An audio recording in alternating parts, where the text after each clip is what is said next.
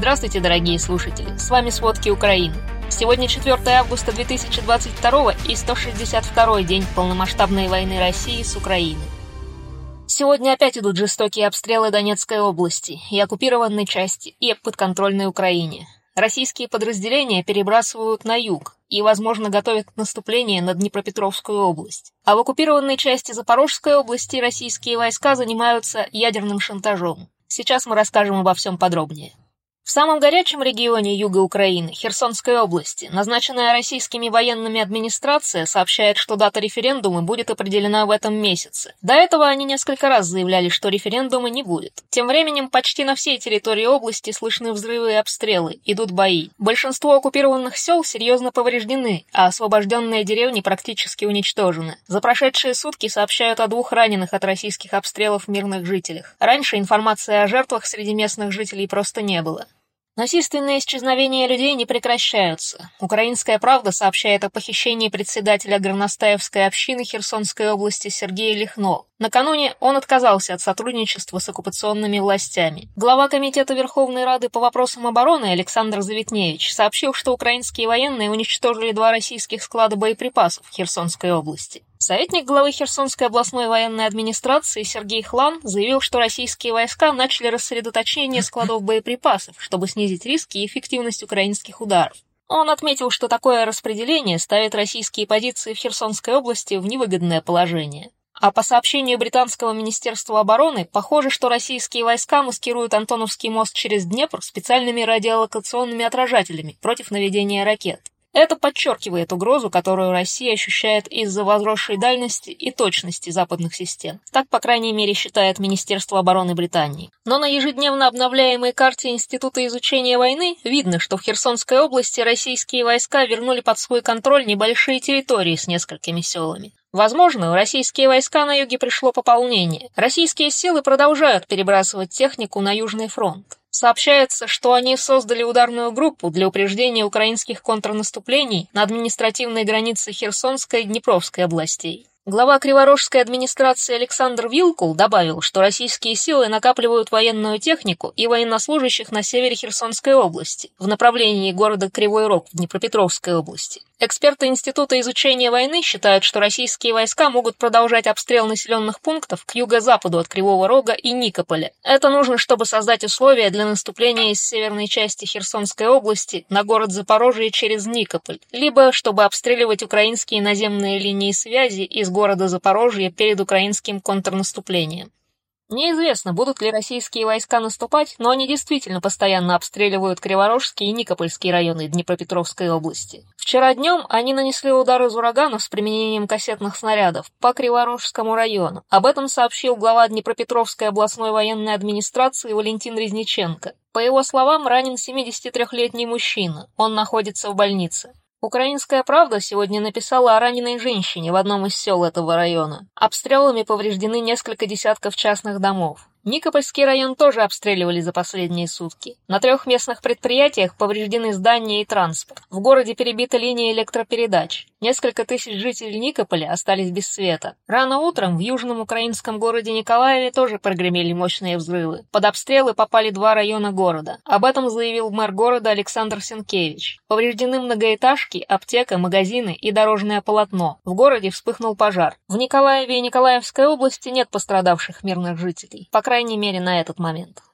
В частично оккупированной Запорожской области российские силы, вероятно, используют Запорожскую АЭС в Энергодаре, чтобы сыграть на страхах Запада перед ядерной катастрофой в Украине. Так они пытаются ослабить волю западных стран оказывать военную поддержку украинскому контрнаступлению. Так считают эксперты Американского института изучения войны. Глава МАГАТЭ Рафаэль Гросси накануне заявил, что оккупированная российскими войсками АЭС полностью вышла из-под контроля и на станции нарушены все принципы ядерной безопасности. Он обратился к России и Украине с просьбой быстро содействовать посещению комплекса наблюдателями МАГАТЭ. Глава российской оккупационной администрации Запорожья Евгений Болицкий ответил, что эксперты МАГАТЭ могут посетить станцию. Как считают эксперты Института изучения войны, российские официальные лица хотят показать Украину как безответственно использующую западное оружие и рискующую ядерной катастрофой. В то же время российские военные располагаются вокруг АЭС и оттуда атакуют украинские позиции и населенные пункты. А в восточных регионах Украины российские войска наступают, но захватывают незначительные территории. Несколько дней подряд они безуспешно штурмуют поселок недалеко от Донецка и наступают вокруг Авдеевки. В Авдеевке, городе в 15 километрах от окраин Донецка, остается около двух с половиной тысяч гражданских. Это 10% от населения, которое было в городе до полномасштабной войны. Об этом заявил начальник Авдеевской городской военно-гражданской администрации Виталий Барабаш. По его словам, люди живут в нечеловеческих условиях, без воды и газа. Электричества нет около трех месяцев. А воду подвозить очень сложно, потому что российская армия обстреливает город около 20 раз в сутки. Барабаш добавил, что дважды в день почти ежедневно бьет авиация. Российские силы обстреливают город почти изо всех систем артиллерии, которые только у них есть. Используют еще и тяжелые огнеметные системы «Санцепек», а также ракеты «Искандер» и дистанционное минирование. Недавно Владимир Зеленский заявил, что с наступлением российских войск в направлении пригородов Донецка они превратились в настоящий ад.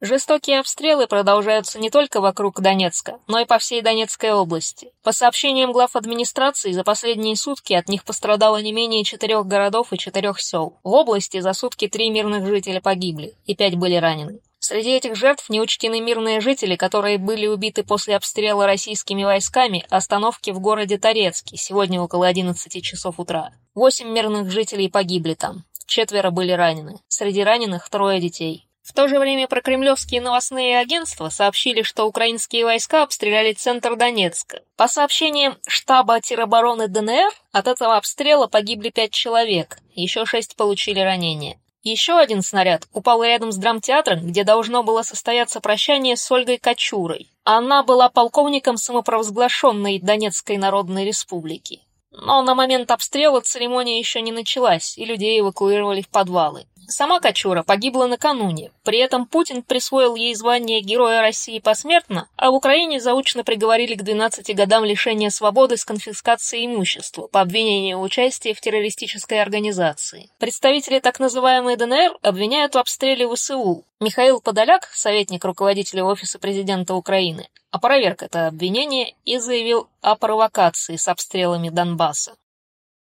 Бои идут и в Харьковской области. Там от обстрела города Чугуева погиб 70-летний мужчина, а две женщины были ранены. Об этом сообщил глава Харьковской областной администрации Олег Синегубов. Украинская пресса пишет, что погибшие и одна из раненых – граждане России. По данным главы администрации, люди пострадали из-за попадания снарядов реактивных систем залпового огня в жилую пятиэтажку. Трудно понять, что происходит в оккупированных областях, и остается надеяться только на сообщения из телеграм-каналов. Советник мэра Мариуполя Петр Андрющенко передает, что оккупационные власти приказали в срочном порядке начать заготовку дров на зиму. Для этого вырубают зеленую зону Мариуполя. До этого сообщали, что в городе зимой не будет централизованного отопления из-за того, что невозможно починить котельные и газопроводы. Для жилья мариупольцам готовят помещения школ и детских садов. Там будут поставлены двухэтажные кровати, а сами помещения будут обогреваться тепловыми пушками. Горячее питание, полевые кухни или места для приготовления пищи в помещениях обустраивать не будут.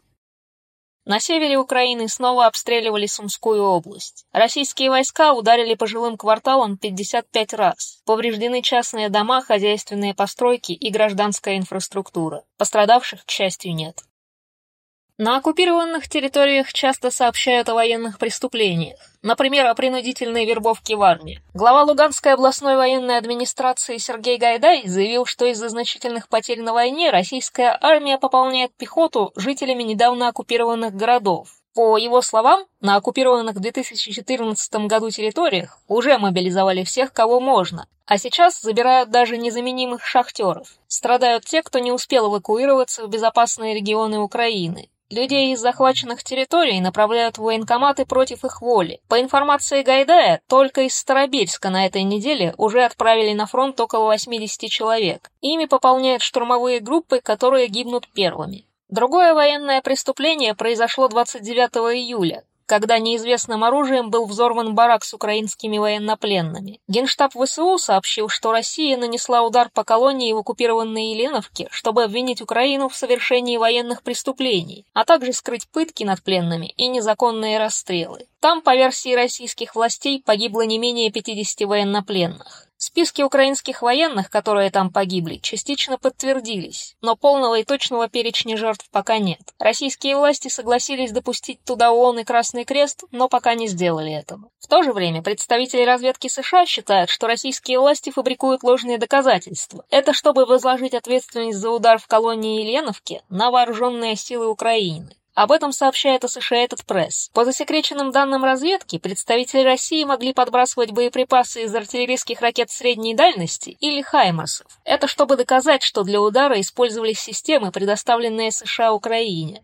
Процедуры фильтрации и тайные тюрьмы сами по себе военные преступления. Первый заместитель министра внутренних дел Украины Евгений Енин рассказал, что с начала масштабной войны российские войска создали на захваченных территориях Украины еще 20 пыточных. А с 2014 года оккупационные силы создали более 200 так называемых мест несвободы. В такие места рискуют попасть все, кто вызвал у российских военных малейшее подозрение во время захвата территории. Оккупационные власти и войска называют это фильтрацией. Эти действия нарушают Конвенцию о защите гражданского населения во время войны, потому что у людей изымают вещи, вымогают деньги, раздевают для осмотра, берут отпечатки пальцев, проверяют сообщения в телефонах и социальных сетях, а также допрашивают о связях с ВСУ и о политических взглядах. По данным МВД Украины, только в колонии в оккупированной Еленовке Донецкой области пытали, избивали и даже расстреливали. На всем этом фоне войны в России власти Ленинградской области отправили на госпредприятие разнарядку об отправке мужчин в возрасте от 18 до 60 лет на военную переподготовку. Об этом сообщает «Новая газета». По словам инженера одного из предприятий, разнарядки приходят через телефонный звонок из военкомата. Представители военкоматов вручают повестки либо на работе, либо на явке в военкомат. По информации издания, вчера от военкомата в Гатчине отправился автобус с теми, кто подлежит переподготовке. Один гражданин России заявил, что он всего три года назад демобилизовался из армии и удивлен призыву на такую переподготовку. Остается надеяться на то, что эти мужчины сделают все, чтобы не попасть на войну.